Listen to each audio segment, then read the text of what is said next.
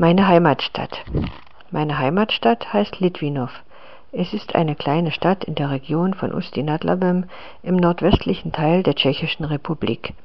Etwa 30.000 Menschen leben dort. Die größte Ölraffinerie der Tschechischen Republik ist dort angesiedelt.